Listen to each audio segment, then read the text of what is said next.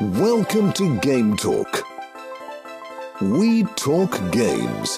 Independent, authentic, and with passion.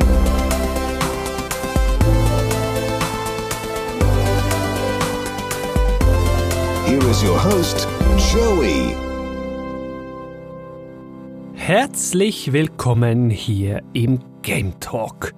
Heute dürfen wir zusammen ein Thema besprechen, das mir selber ja sehr am Herzen liegt. Heute noch, aber vor allen Dingen dem Vergangenheits-Joey aus der Schule.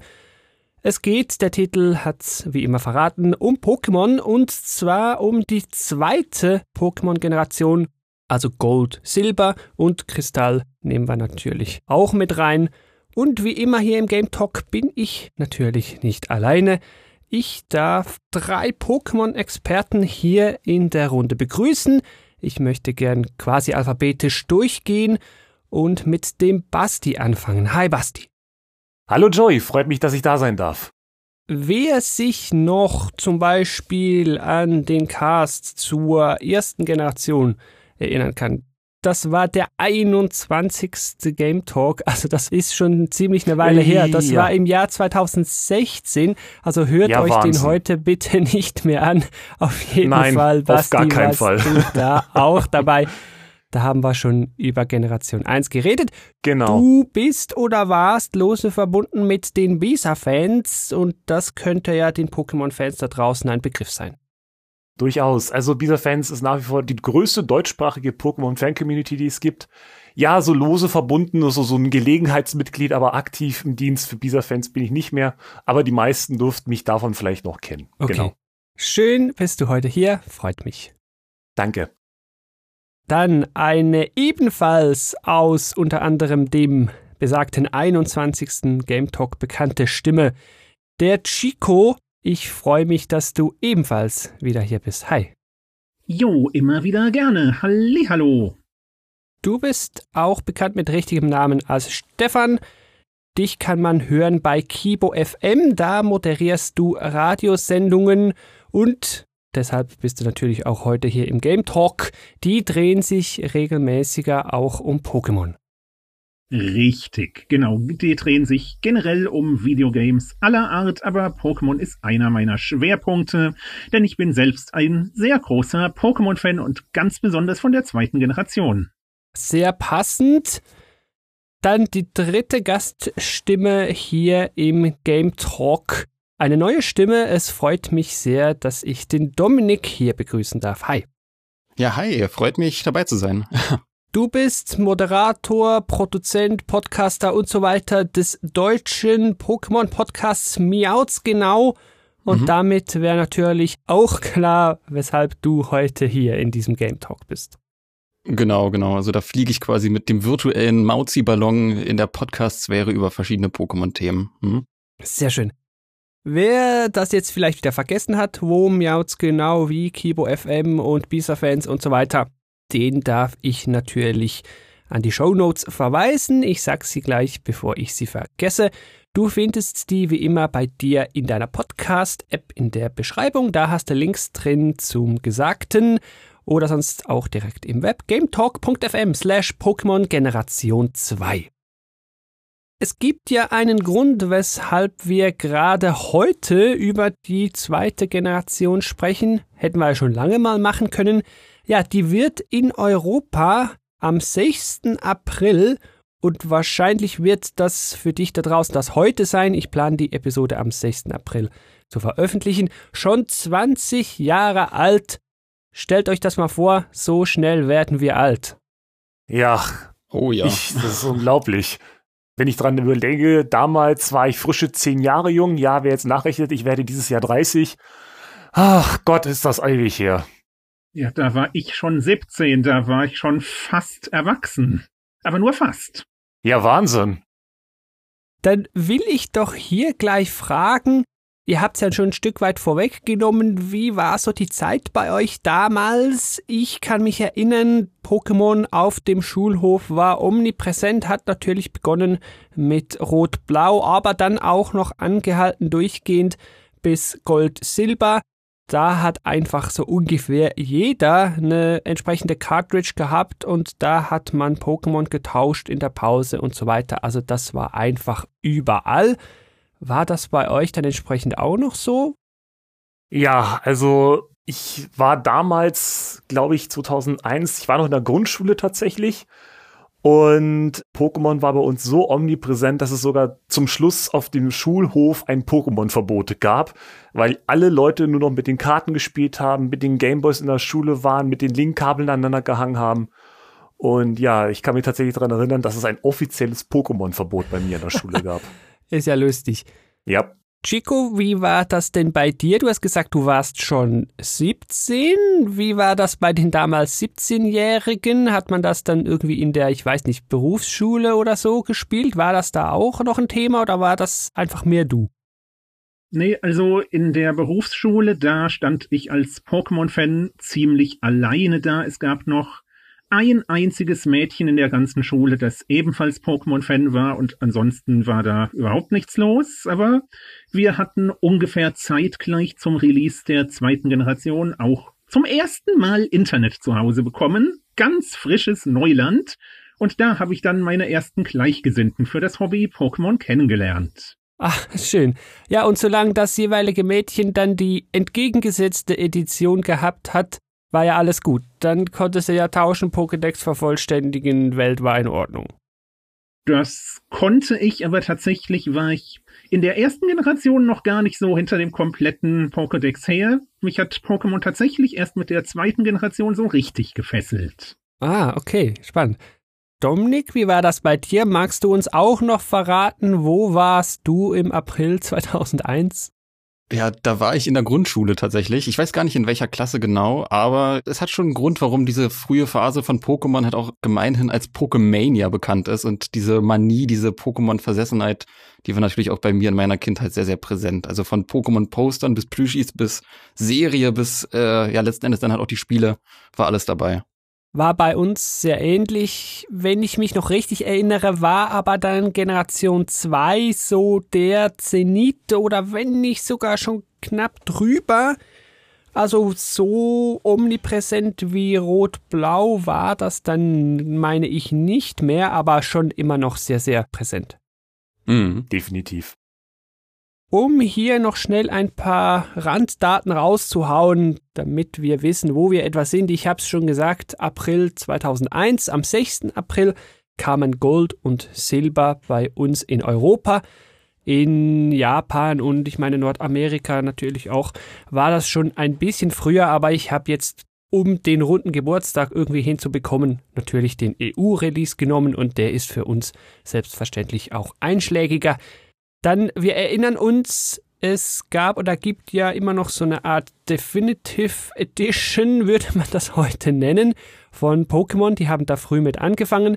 Das war Kristall. Die kam dann später, erst im November des Jahres 2001 in Europa. Und das Spiel wollen wir heute natürlich genauso mit reinnehmen, wenn wir dann gleich über die Generation reden werden. Was dann später noch kam, ja, die Remake-Welle, die eigentliche Remake-Welle hat natürlich auch Pokémon erfasst. Das waren Heart Gold und Soul Silver, die Remakes dieser Spiele für den DS. Die kamen im März 2010. Also, wenn man eigentlich so will, auch schon wieder zehn Jahre mit her. Wie stark wir die heute in die Besprechung reinnehmen werden, wollen wir noch schauen. Und letztlich vielleicht ein Weg, die Spiele heute nachzuholen, wenn man die Cartridge nicht mehr griffbereit hat oder den Game Boy Color nicht mehr griffbereit hat, dann kann man die Spiele für die Virtual Console auf den 3DS laden. Die kamen im September 17. Crystal kam dann auch, allerdings erst Januar 18. So rückblickend heute fragt man sich, warum musstet ihr da noch so eine Verzögerung einbauen? Monetäre Interessen möglicherweise. Wie wahrscheinlich bei vielen Game-Herstellern inzwischen auch. Ja, ja, kann ich mir vorstellen. Wenn wir hier gleich noch bei den Releases sind, ich will ja in solchen Game Talk-Episoden immer noch beantworten, wie kann man denn die Spiele heute noch nachholen, wenn man denn möchte. Ich kann es empfehlen, das hat mich schon noch mal ziemlich in die Kindheit zurückgezogen, die Vorbereitung hier auf diesen Game Talk. Ja, heute, wenn man die Originale will, würde man wahrscheinlich die 3DS Virtual Console Version nehmen. Was ich vielleicht noch empfehlen kann, wenn ihr das dürft, wenn ihr noch eine Cartridge habt und euch davon die Sicherheitskopie gezogen habt, die ihr wahrscheinlich machen dürft, dann könnt ihr auch die entsprechende ROM heute sehr gut auf diversesten Emulatoren spielen. Es gibt in der Welt von Pokémon natürlich sehr, sehr verschiedene ROM-Hacks. Ich habe einen gefunden, der nennt sich Perfect Crystal. Das ist ein ROM-Hack der Kristallversion und was der einzig macht, ist, der bringt einige Bugfixes, einige Komfortfeatures, der macht, dass ihr in dieser einen Version alle Pokémon bekommen könnt, also dass ihr das heute noch im, ich sag jetzt mal Singleplayer bequem nachholen könnt. Das ist alles, was der macht, ist für heute rückblickend wahrscheinlich eine gute Version, wenn man das kann und darf. Dann wollen wir doch mal anschneiden, ja, Generation 1 kennen wir noch irgendwie, Rot-Blau, natürlich kann ich da auch auf den bestehenden Game Talk verweisen, Gelb natürlich auch. Worum bitteschön geht's denn jetzt in Generation 2? Wenn ich mich noch zum rechten sinnen kann, spielt es zeichtechnisch, glaube ich, circa drei Jahre nach der Geschichte von Rot und Blau. Man beginnt diesmal nicht in der Region Kanto, sondern in der Region Yoto. Und das Tolle an dem Spiel war, dass man nicht nur in Yoto unterwegs war, man konnte auch die, ich sag's jetzt an diesem Zeitpunkt, alte Region Kanto mitbesuchen. Sprich, man konnte sich nicht nur durch acht Arenen kämpfen, sondern durch 16. Also doppelter Spielspaß für den gleichen Preis. Und ja, ist so. Grundgedanke der ganzen Geschichte war durchaus düsterer, weil in Rot und Blau, beziehungsweise in der ersten Generation, hat man ja Team Rocket zerstört, in Anführungszeichen. Und die Übrigbleibsel dieses Haufens haben sich in Yoto dann zusammengerauft, sind noch ein bisschen düsterer und noch ein bisschen finsterer und versuchen mit Silver, den Rivalen, den man in diesem Spiel hat, sozusagen ein bisschen wieder an die Macht zu kommen was man ja als alteingesessener Pokémon-Fan ja sicherlich weiß, man vereitelt jeden Plan eines jeden bösen Teams und so wird halt auch Team Rocket dann schlussendlich die Reste, die davon übrig sind, am Ende des Spiels zerschlagen. Genau, ich glaube, das war so die Generation 2, wenn ich das noch richtig im Kopf habe. Hab ich das noch richtig im Kopf, dass Silva der Sohn von Giovanni war oder verdrehe ich da irgendwas? Das hast du richtig im Kopf, ja. Und eigentlich, und das fand ich ja spannend, arbeitet er quasi gegen Team Rocket. Er ist selbstständig motiviert. Er ist zwar kein guter, zumindest die längste Zeit durch nicht, aber er ist, meine ich, kein Freund von Team Rocket. Er ist quasi Partei 3, so daneben. Wir, Team Rocket, und der ist so für Stimmt. sich alleine. Das war also, Rival ist dann vielleicht tatsächlich nicht der richtige Begriff. Ja, doch, er ist schon dein Rivale. Und ich meine auch, der hat etwas mehr, ja, ich sag jetzt mal Tiefe. Ich meine, der hier hat ja. Ja. schon mal etwas Backstory im Vergleich zu dem, den wir aus Generation 1 kennen. Ich sag dem immer Gary, aber es war ja nicht der Gary, es war dann wahrscheinlich blau. Ja, Der damals war ja einfach so der, was war's, Neffe. Und ja, ich will cooler sein als du. Und dann war dessen Motivation beendet. Der hier als, ja, Spoiler, Spoiler, Sohn von Giovanni, der irgendwie sich selber da hocharbeiten will, der bringt so ein bisschen mehr Charakter mit, wenn ihr mich fragt. das ist allerdings wahr, ja. Hm. Diese ganze Verwandtschaft zu Giovanni wurde tatsächlich aber gar nicht in den Originalspielen damals eingebracht. Das ist eine Sache, die wurde das erste Mal angeteased in Feuerrot und Blattgrün, also den ersten Remakes auf den Savvy Islands von dem Team Rocket Grunt und dann wirklich erst ja per se bestätigt in den Remakes Hard Gold und Soul Silver. Also das ist auch so eine so eine, so eine Fantheorie, die sich durch ja kleine Easter Eggs und Teaser dann halt dann auch wirklich effektiv bis in die Spiele-Lore mit reingezogen hatte. Das ist ja cool. Und ich glaube, wenn man auch guckt in den Mangas, glaube ich, wurde das auch an der einen oder anderen Stelle mit einem kleinen Wink erwähnt. Ja, genau. Hm, genau. Aber ansonsten darf man wahrscheinlich sagen, ist jetzt diese Story um dieses Team Rocket ja nicht wahnsinnig tief. Team Rocket ist natürlich nach wie vor böse. Die wollen Geld machen, indirekt mit Pokémon, wie man das halt schon so kannte. Ob die jetzt irgendwelche Slowpoke-Schwänze verkaufen und die hm. dann irgendwie brauchen, um Regen zu generieren, oder ob sie irgendwelche Garados verkaufen wollen, wie auch immer, sie sind böse und wollen an Geld und was vielleicht für den Spieler fast noch wichtiger ist, was so das Spielziel des Spiels betrifft, ist natürlich ja Top 4 besiegen und allenfalls Pokédex komplettieren. Das ist auch so Geschichte Schrägstrich Gameplay Ziel. Wie so in ziemlich allen Pokémon-Spielen, wenn man sich das so überlegt. Ich habe ja die ganz neuesten nicht mehr gespielt. Da könnt ihr mir vielleicht schnell helfen. Ist es heute immer noch so, du bist der Junge und bekommst von Professor irgendwas dein Start-Pokémon und los, fang alle und besieg die Top 4. Hält sich das also bis heute? Vom Grundprinzip her ja.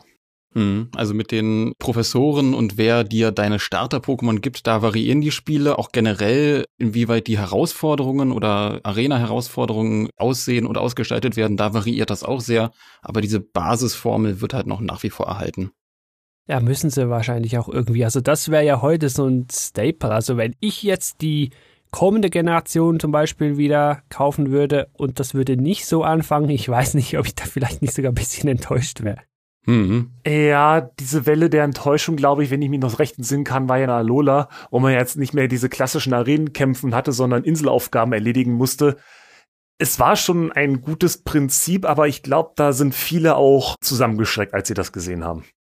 Also das war die siebte Generation und ja, da gab es wirklich eine riesengroße Empörungswelle von wegen Huch, Nanu, wir wollen unsere Arenen wieder und da gab es dann irgendwie teilweise ein Fotografie, nee, ein Merkspiel, genau. Da gab es dann, hey, wir tanzen und wir machen einen Stopptanz und ja, je nachdem, was dann da beim Stopptanz anders ist als zuvor, musst du das merken und einkringeln oder so. Also es war halt schon sehr, sehr abweichend teilweise.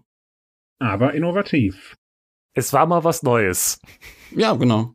Ja, man kann ja sagen, wenn sie jetzt sechs Generationen gleich gemacht haben, könnte man ihnen ja in der siebten sonst auch vorwerfen, ihr macht immer wieder das Gleiche. Also vielleicht können sie es ja je nachdem nur falsch machen, aber wir wollen ja heute primär über die zweite Generation sprechen. Wie toll die war, so im Vergleich zu anderen, können wir dann gerne hinten raus auch nochmal ansprechen. Aber jetzt möchte ich erstmal wissen, ja, zweite Generation, wir springen ja also vom Game Boy zum Game Boy Color. Das heißt, die war jetzt schon in Farbe, ja, offensichtlich. Aber was hat sich denn sonst noch getan? Was waren zum Beispiel für euch so die prägendsten Änderungen? Wir haben schon gehört, ja, Yoto, neue Region, klar, das war natürlich erstmal so das Offensichtlichste. Also, was mir definitiv im Sinn geblieben ist, war der Tag-Nacht-Wechsel dass es wirklich zeitabhängig Tag und Nacht war und dass dementsprechend, ob es jetzt Tag oder Nacht war, du auch unterschiedliche Events hattest, beziehungsweise auch unterschiedliche Pokémon fangen konntest. Das ist mir definitiv von damals sehr im Gedächtnis geblieben. Darüber habe ich mich auch sehr gefreut, weil damals war es ja mit dem Internet noch nicht so, wie Chico gerade gesagt hat. Er hat damals frisch Internet gekriegt. Ja, es gab Zeiten ohne Internet und wenn man da so ein Magazin dann schon so die Bilder gelesen hat, dann war es natürlich auch mit das Highlight, was dann so angeteasert worden ist. Und da habe ich mich, glaube ich, mit am meisten drauf gefreut. Ich frage mich ja bei dem Feature, das könnte so zu der einen oder anderen Streiterei geführt haben. Ich mag mich noch dran erinnern, wie ich mir manchmal irgend so einen Wecker stellen musste, weil Pokémon irgendwas konnte man nur bei Nacht fangen oder nur mhm. irgendwie am Morgen und das war dann so Herausforderung, weil eigentlich wirklich spielen konnte ich ja als Kind nur am Nachmittag, ne? Ja. Also ich weiß nicht, ob da die Eltern irgendwie so happy mit waren. Nee, also das lief dann doch tatsächlich auch unter das eine oder andere Moment darauf hinaus, wo man dann heimlich unter der Decke den Gameboy angeschmissen hat. Das mit der Tag-Nacht-Umstellung, das war natürlich als Kind dann ein bisschen schwierig, das umzusetzen. Aber ja, da kann ich mich auch noch an die eine oder andere Situation erinnern, wo man sich so ein bisschen an den, an den Regeln der Eltern drüber hinweggesetzt hat, ja. Ja, und das Problem, ich kann mich noch gut dran erinnern, war, der Color hatte ja noch kein beleuchtetes Display. Das heißt, man musste von irgendwie sonst noch Licht machen, aber dann hat man ja wieder das Problem, dass die Eltern dann vielleicht merken, dass man am Spielen ist und ja, Bettdecke ah, war ja, das so ja. das Tool der Wahl. Wenn ich mich noch dran zurückerinnere, es gab ja für den Game Boy und für den Game Boy Color ja auch extrem viel Zubehör damals. Oh, und ich ja. hatte Ihr, ihr werdet jetzt lachen, also mein Game Boy Color, der war pink tatsächlich. Und ich hatte so eine Linse, die man draufstecken konnte, da wurde das Bild dann vergrößert und ja. da waren Lampen drinne. Stimmt, Die Lupe, Ja. die Lupe. Genau, die Lupe. Und mit den Dingen habe ich unter der Bettdecke tatsächlich gespielt. Das war mega nützlich. Es ging eine Weile gut, bis es aufgefallen ist. Oh, du triggerst gerade sehr, sehr viel Nostalgie in mir. Stimmt, die hatte ich auch. Ja. Ja. Oh Gott. Wahnsinn, Also oder? dieses Tag-Nacht-Feature hat letzten Endes, äh, ich glaube, eine ganze Generation an Augenlicht auf dem Gewissen. Also ich glaube, Ja. all unsere Augen haben irgendwie in irgendeiner Art und Weise darunter gelitten. Ja, absolut. Oder Lupenzubehör mit Lampen verkauft, ja. Ja, oder das? Ja. Ja, ja. Und bei uns waren ja bei Generation 2 immer noch die Linkkabel rar gesät. Also wer so eines hatte, dem waren Freunde sicher. Hm. mhm, das stimmt. Kämpfen war zwar bei uns gar nicht so, wenn wir es gerade vom Linkkabel haben. Bei uns ging es mehr ums Tauschen. War das bei euch anders? Habt ihr da auch wirklich mal noch Kämpfe ausgetragen? Das war bei uns total im Hintergrund. Es ging tendenziell, glaube ich, bei mir auch damals eher ums Tauschen dann tatsächlich. Ne? Also gerade in Generation 2 hatte man ja auch noch die Kompatibilität mit Generation 1 und so weiter und über diese Zeitkapsel, glaube ich, hieß das Feature. Ja, Mhm. Und darüber hinweg stand, glaube ich, in Generation 2 bei mir tatsächlich wirklich das Tauschen effektiver im Fokus, also generationsübergreifend. Ja, man wollte natürlich seinen eigenen Pokédex irgendwie voll bekommen. Und das hat Nintendo schon ganz clever gemacht, dass man gewisse Pokémon halt nach wie vor tauschen muss, dass sie sich entwickeln. Neu, teilweise mit Items. Oder eben der Klassiker, dass du je nach Edition halt nicht alle dort selber fangen kannst und dann musst du sie halt irgendwie reintauschen. Das Feature ist rückblickend einfach so smart. ja, Mhm, ja. Pokémon wird halt, wird, wird halt auch so in meinem Freundeskreis immer so bezeichnet als das virtuelle Briefmarkensammelalbum. ja. Das ist wohl wahr. Und das mit dem Konzept, mit dass du gewisse Pokémon nur in gewisser Edition bekommst oder Pokémon sich nur entwickeln durch Tausch, das zieht sich ja bis heute durch auch wie so ein roter Faden. Ja, ja, das funktioniert offenbar heute noch und es macht ja auch Spaß, sind wir ehrlich, klar. Ja. Chico, du hast gesagt, Generation 2 ist mit deiner Lieblings-Pokémon-Generation. Verrate uns doch mal, was war denn das Feature für dich, das es ausgemacht hat, wo du sagst, ja, deswegen finde ich halt eben die Generation 2 heute noch so toll? Ich weiß gar nicht, an welchem speziellen Feature es lag, aber irgendwie ist bei Generation 2 einfach im Gesamtkonzept der Funken rübergesprungen. Und offenbar gab es ja da ein Pokémon, das es dir ziemlich angetan hat. Richtig, nämlich Endivie, dem Pflanzenstarter. Nach dem bin ich ja sogar benannt, Chikorita. Das ist der japanische Name von Endivie. Das ist mit Abstand mein Lieblings-Pokémon. Wobei, lustige Anekdote, damals bei der goldenen Edition habe ich ganz am Anfang eigentlich Kanimani gewählt. In. Endivie habe ich mich dann erst ein paar Wochen später durch die Anime-Serie verliebt. Also Kanimani ist ja auch mit Abstand das coolste. Die anderen zwei, die finde ich bis heute eher lame. Wie? Kanimani. bitte? Hä? Also Endivie ist mit Abstand das Beste. Ah, Der Kanimani-Sound eben war sehr authentisch. Ich bin gerade ein klein wenig erschrocken. Warst du im Synchron aktiv? Äh, nein, jahrelange Übung, jahrelange Übung. Hm, okay, okay. Ja, also mich hat natürlich die Größe des Spiels umgehauen. Noch rückblickend. Ich weiß nicht, wurden die Game Boy Color Cartridges so viel größer, was Speicher betrifft, aber plötzlich, wir haben es ja schon gehört, Basti, du hast angesprochen, die Welt einfach doppelt so groß. Boah. Und Yep. dann natürlich ziemlich genau etwa 100 Pokémon nochmal obendrauf, also mit den Entwicklungen natürlich eingerechnet. Das Yep. alleine war für mich schon Motivation genug. Dann noch in Farbe und ich war sold. Also so ganze Bonus-Features wie Tag, Nacht oder ja, jetzt gibt's noch Stahl und Unlicht als neue Typen. Ja, okay, gut, neue Moves, okay, ja, schön. Das hätte ich dann eigentlich alles gar nicht mehr gebraucht. Also mir hätten sie das Spiel auch schon so verkauft mit der besagten neuen Region, der Farbe und den neuen Pokémon. Aber, aber interessant, wo du das mit der Cartridge-Größe gerade erwähnst, wenn ich da mal kurz mit dem guten Herrn, wie hieß er, Satoru Itawa, äh, reingrätschen darf. Tatsächlich war sie nicht größer, aber man hat wirklich alles in Bewegung gesetzt, alles äh, an Tüfteleien probiert, um den doppelten Cartridge-Space, den man da letzten Endes bräuchte, dann halt irgendwie reinzubekommen. Und da wurde ein extra Algorithmus, ein Kompressionsalgorithmus entwickelt. Also Ja, diese Weltgröße quasi, das ist wirklich auch äh, auf Pionier- und Erfindergeist äh, zurückzuführen. Wow, also sehr eindrücklich. Und wenn ich mich so tatsächlich daran erinnere, diesen Komprimieralgorithmus, den sie dafür geschaffen haben, den hat man auch tatsächlich auch noch Generationen später weiter genutzt. Ich glaube, der ist in Mhm. Feuerrot und Blattgrün auch nochmal zum Tragen gekommen, weil man halt doch sehr viel Welt in wenig Speicherplatz reinpacken musste.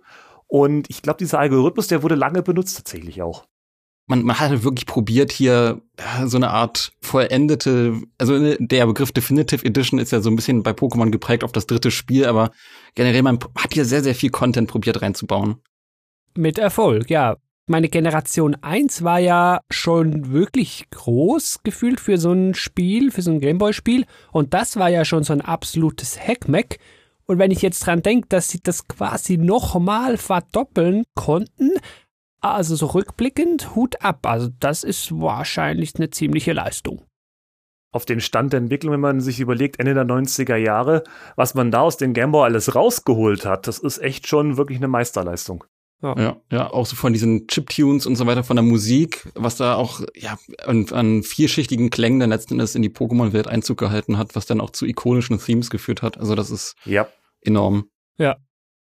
Ein Feature, das wahrscheinlich für spätere Generationen dann auch und für die kompetitive Szene sehr wichtig war und immer noch ist, hat seinen Ursprung auch in Generation 2. Das ist das Züchten.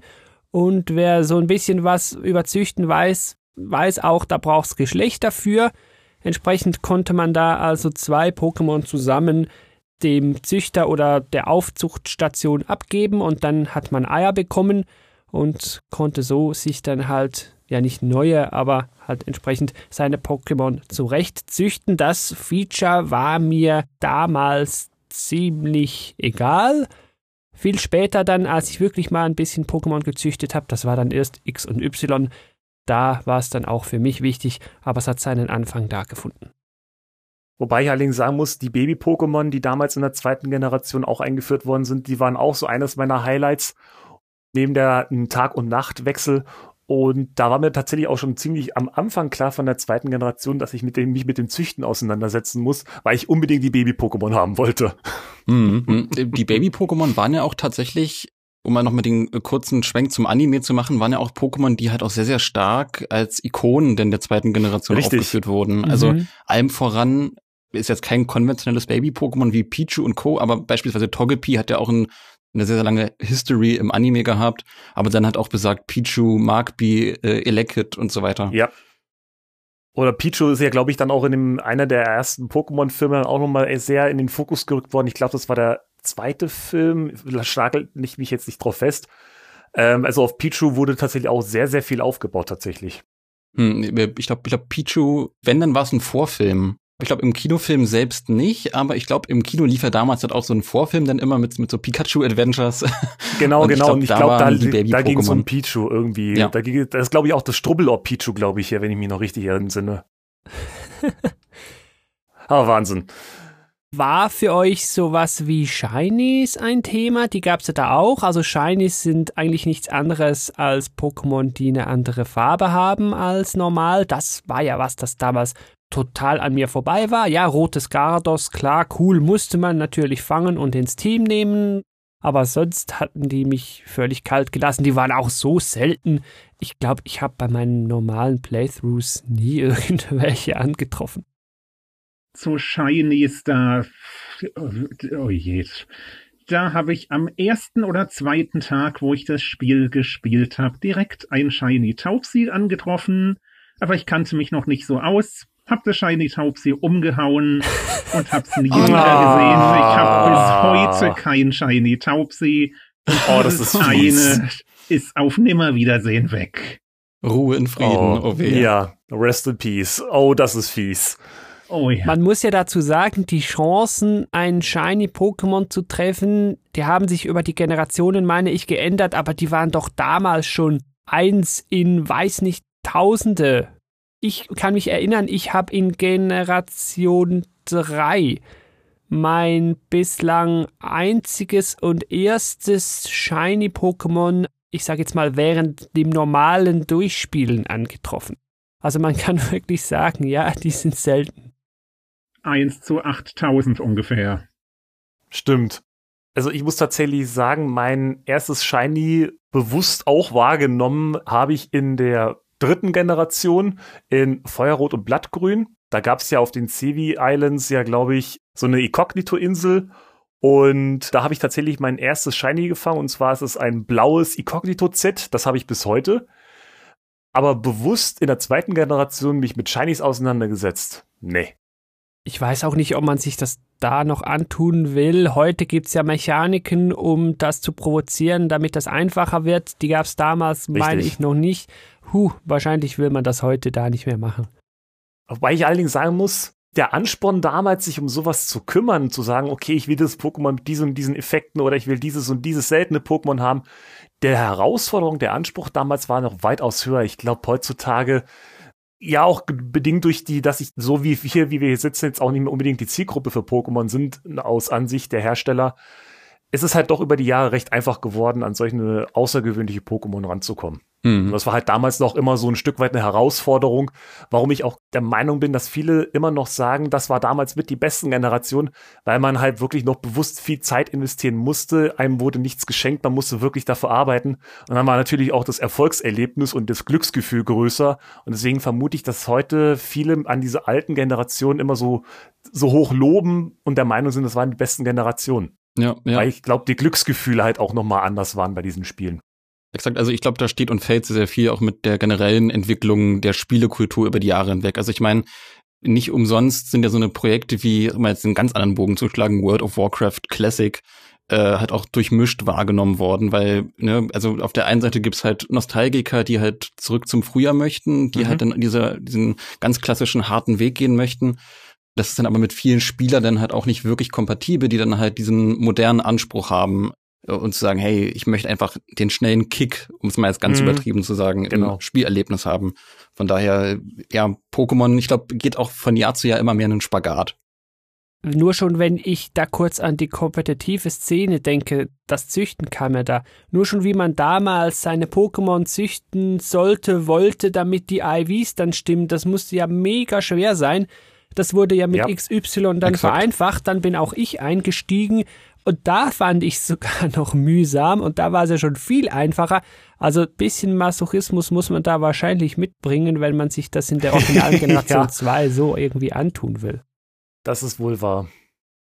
Was es auch noch gab, das hätten wir jetzt fast vergessen, obwohl es doch noch relevant ist bis heute, was da schon eingeführt worden ist, das sind Items, äh, ja, die gab es auch vorher schon, aber jetzt konnte man ein Item einem Pokémon geben und das hat dann irgendwelche Effekte, beispielsweise während des Kampfes, bewirkt. Also sei das so der Klassiker, Item so verstärkt Feuer-Type-Moves oder die Bären, die dann irgendwelche Statusveränderungen heilen können oder HP geben können im Kampf.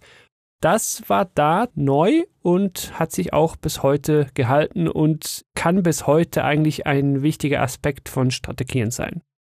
Kann einen Kampf entscheiden, ob man gewinnt oder nicht, tatsächlich, ja. Um die Liste vielleicht noch voll zu machen, Punkte, die mir jetzt eher egal waren. Es gab da spezielle Pokebälle. Ja, okay, schön. Teilweise sehr speziell dann für Generation 2, also so sehr kuriose, die dann irgendwie schnelle Pokémon schneller fangen, sowas. Es gab die Freundschaft oder eben Nicht-Freundschaft eines Pokémon als Statuswert. Das habe ich auch nur gemerkt, weil es irgendwie zwei Attacken gibt, die davon abhängen. Ja, das sind dann eher so die Details, aber das ist jetzt nicht was, woran ich jetzt gleich denke, wenn ich Pokémon Generation 2 höre. Aber ja, war auch noch drin. Ja, schön. Und ein Feature, was in der zweiten Generation auch noch eingeführt worden ist, war tatsächlich, dass man seinen Charakter des Geschlechtes aussuchen konnte. Aber erst ab Kristall. Mhm. Fun Fact: Seit Pokémon Kristall spiele ich bis heute nur weibliche Charaktere in Pokémon-Spielen. Bis heute. Ja, seither kann man Männlein, Weiblein, also junge Mädchen wählen. Richtig. Das war aber tatsächlich schon angedacht als Feature seit der ersten Generation und dann halt immer ja. wieder nachrangig äh, verworfen, dann aus der Sicht der Produzenten, weil ne, der Klassiker Cartridge Space, Cartridge Space, wir haben nicht genug Platz. Ja. Ich habe es ja jetzt noch mal gespielt. Eigentlich dachte ich, ja, jetzt spielst du nur mal wieder schnell in Generation 2 rein. Schwupps, 15 Stunden weg. Aber ich bereue da keine Minute von. Was ich aber gesehen habe, was fehlt, was es noch nicht gab, was später sehr wichtig ist oder bis heute wichtig ist, und was ich eigentlich dachte, gab es das da nicht schon? Nee, die Wesen gab es damals noch nicht. Also eine weitere Beeinflussung, sage ich jetzt mal, der Statuswerte eines Pokémon. Es gab auch noch keine Fähigkeiten. Das ist auch bis heute Genau. sehr wichtig bei den Pokémon. Also irgendwas wie, ja, du schwebst und kannst deshalb nicht von Bodenattacken getroffen werden, so als Beispiel. Und, und jetzt wird es nochmal kurz ein bisschen nerdig, was es damals auch noch nicht gab, die heutige Teilung der Attacken in Spezialangriff und Normalangriff, die hat damals noch anders funktioniert. Da wurde einfach nur nach Typ sortiert, nach Elementtyp.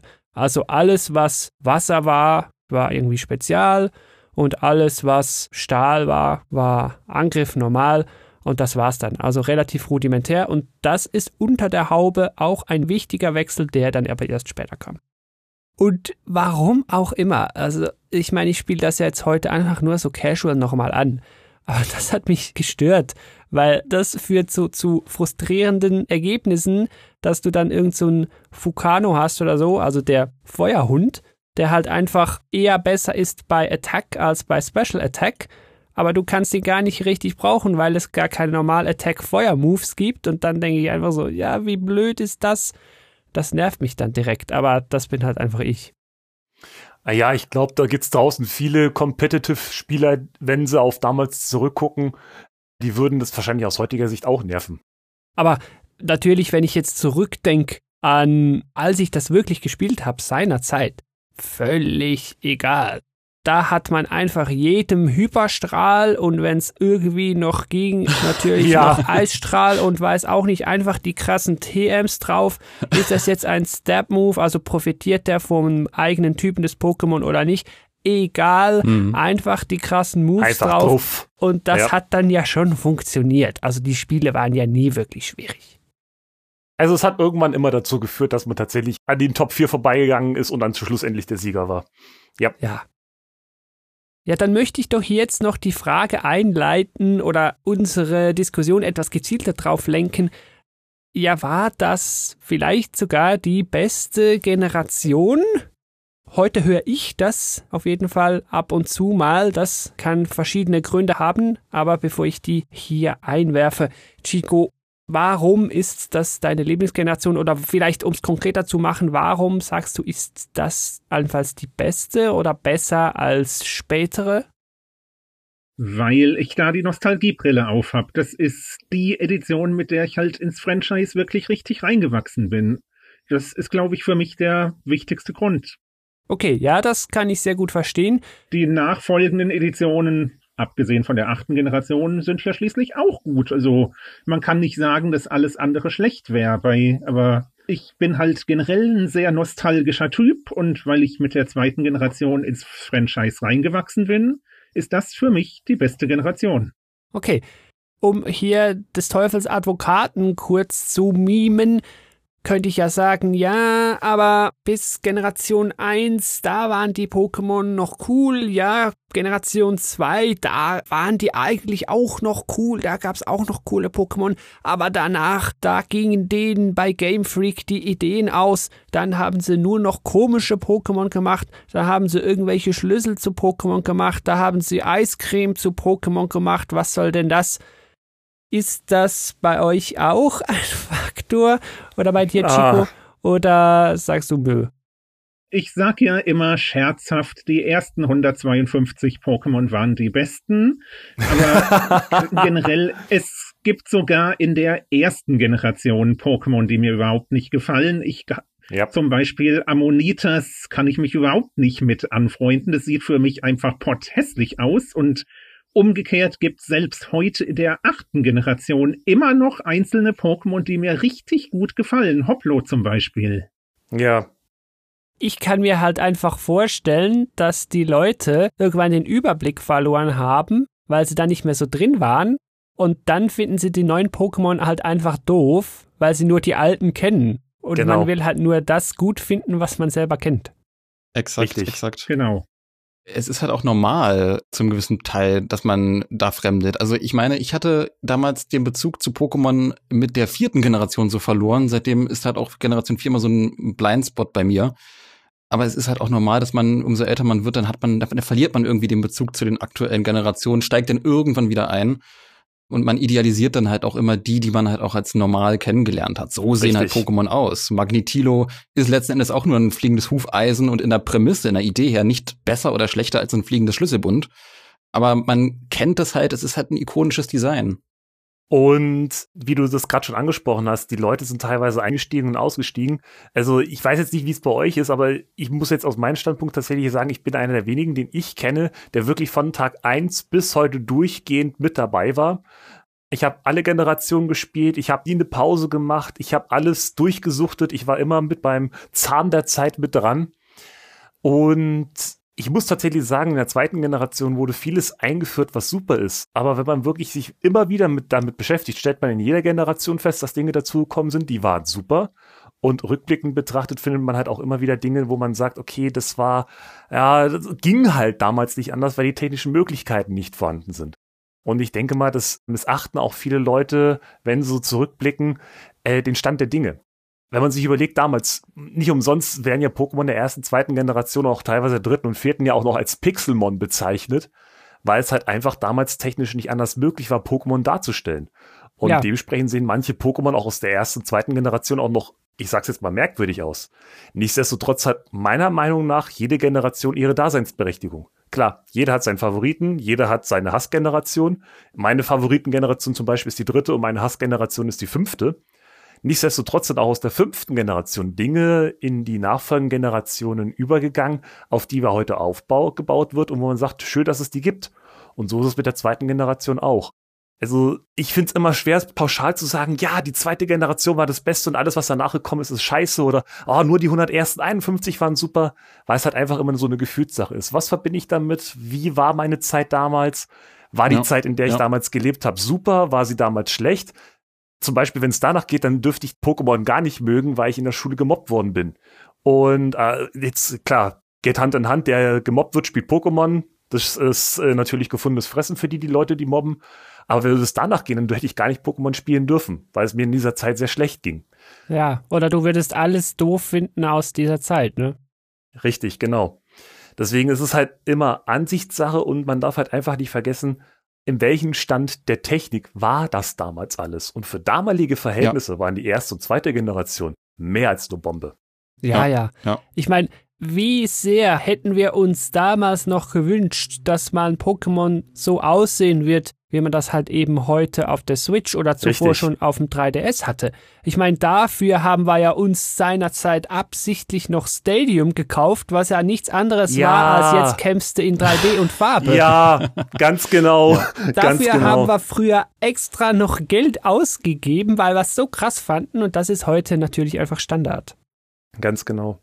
Mein Problem ist eher, ich habe ein bisschen Angst, dass das heute für mich zu unübersichtlich geworden ist, weil ich halt Mhm. auch irgendwie bei Schwarz-Weiß mal abgehängt habe. Ich kam dann bei XY für eine Generation wieder rein.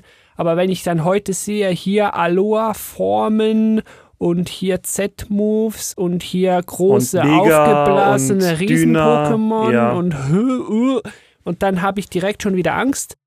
Und deshalb traue ich mich da gar nicht mehr so richtig rein. Ich kritisiere das nicht, aber ich Mhm. dann, uh, das fühlt sich für mich so an, nach jetzt sind da zu viele Features drin, jetzt bin ich wahrscheinlich langsam raus.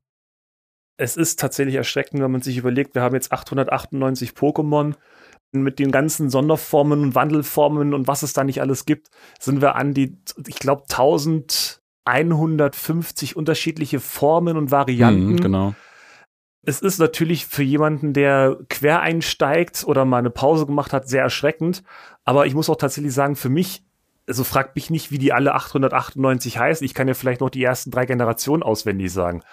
Aber es ist halt auch so dieser Punkt, klar, die Masse an Features, die inzwischen dazukommen, ist, macht das Ganze noch weitaus komplexer und auch unübersichtlicher. Das ist wahr. Und deshalb, ich will jetzt nicht zu viel abschwenken, machen dann halt vielleicht auch so Side-Projekte Sinn, wie irgendwie Let's Go Eevee und so, die das Ganze wieder etwas runter simplifizieren, um halt mhm. allenfalls neue Spieler eben gerade nicht mit der ganzen Legacy zu erschlagen.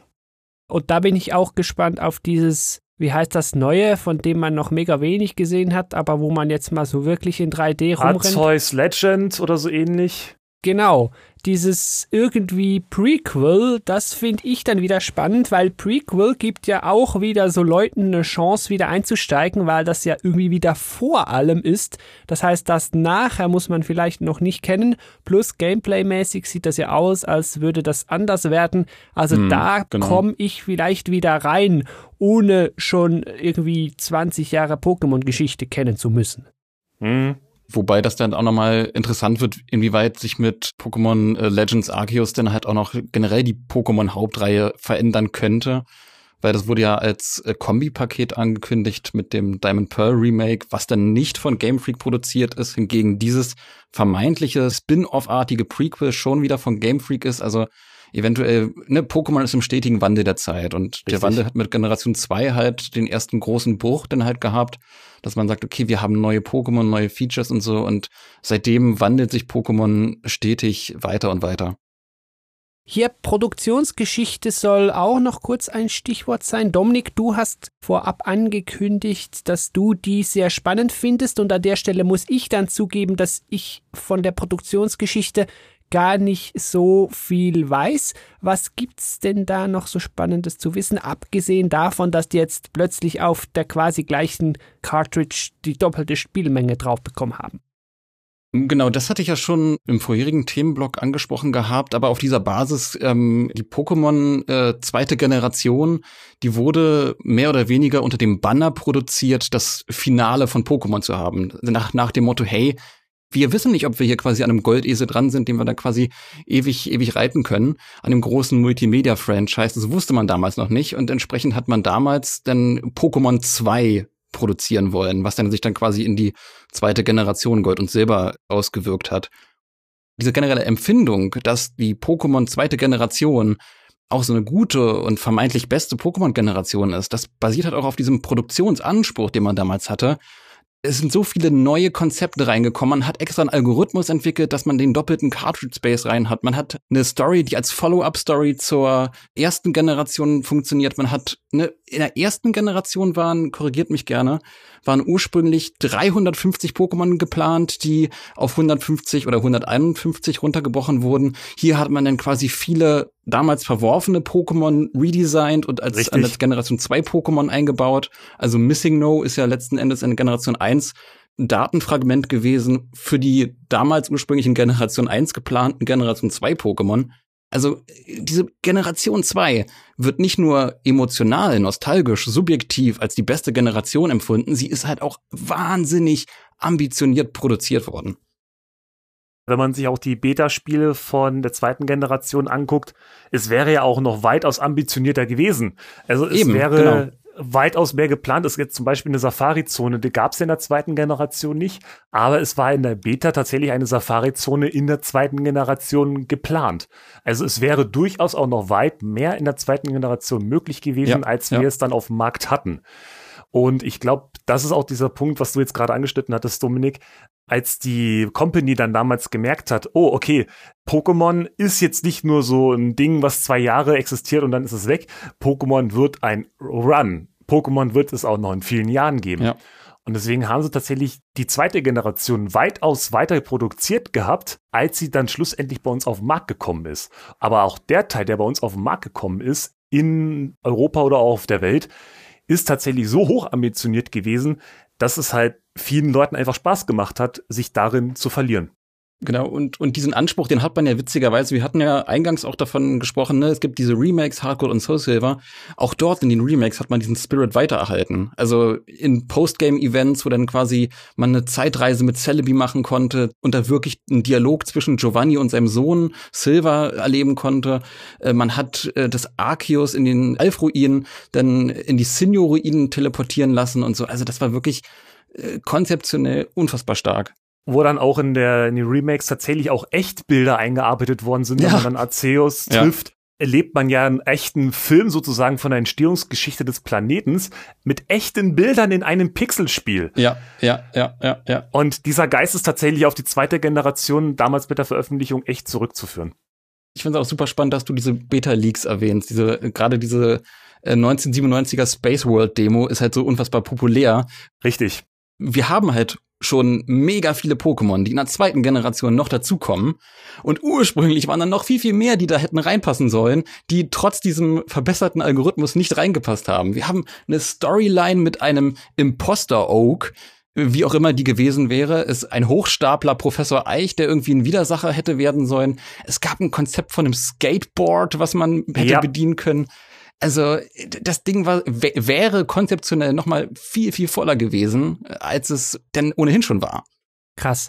Und das zeigt mir jetzt noch mal direkt mehr, dass ja Hard Gold und Soul Silver dann quasi die Definitive Edition der Definitive Edition von Pokémon ja. sind. Ja. ja. Wobei ja eigentlich ja. Ursprungs-Pokémon ja mit Gelb schon eine Definitive Edition quasi wiederum hatte, was aber auf Blau basierte, wobei ja Blau eigentlich schon die Definitive Edition der japanischen Rot und Grün waren.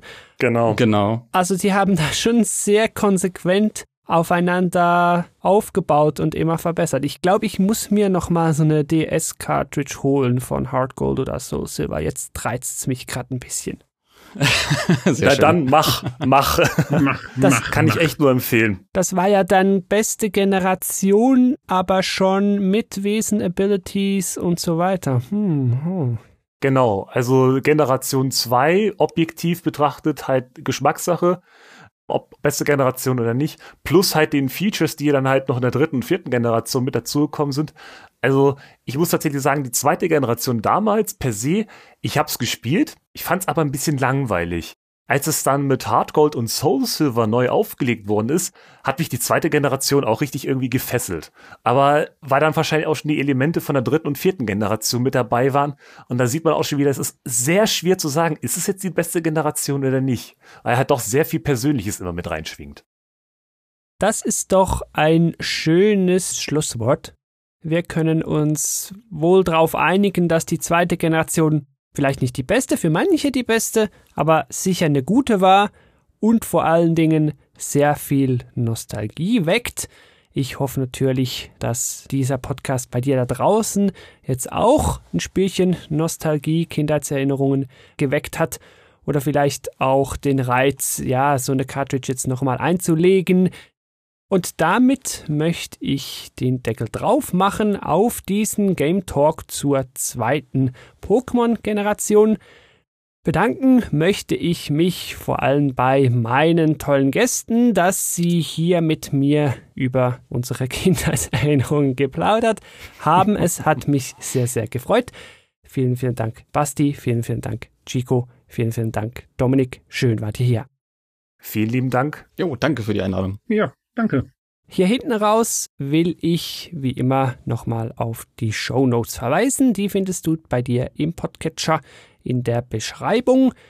Da dann auch Links zu Gesagtem. Ich werde auch schauen, dass ich da irgendwie Material zu Beta, Gameplay, wie auch immer drin verlinkt bekomme.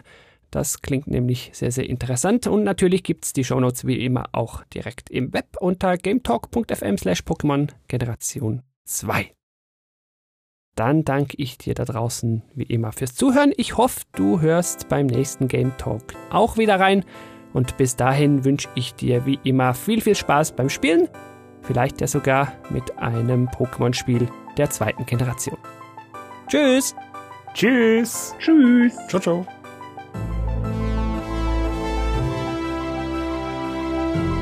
Thank you for listening to Game Talk.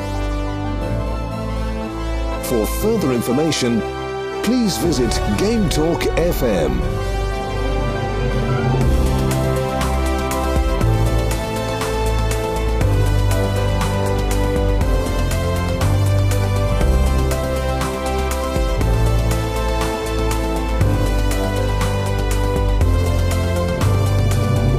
Till next time.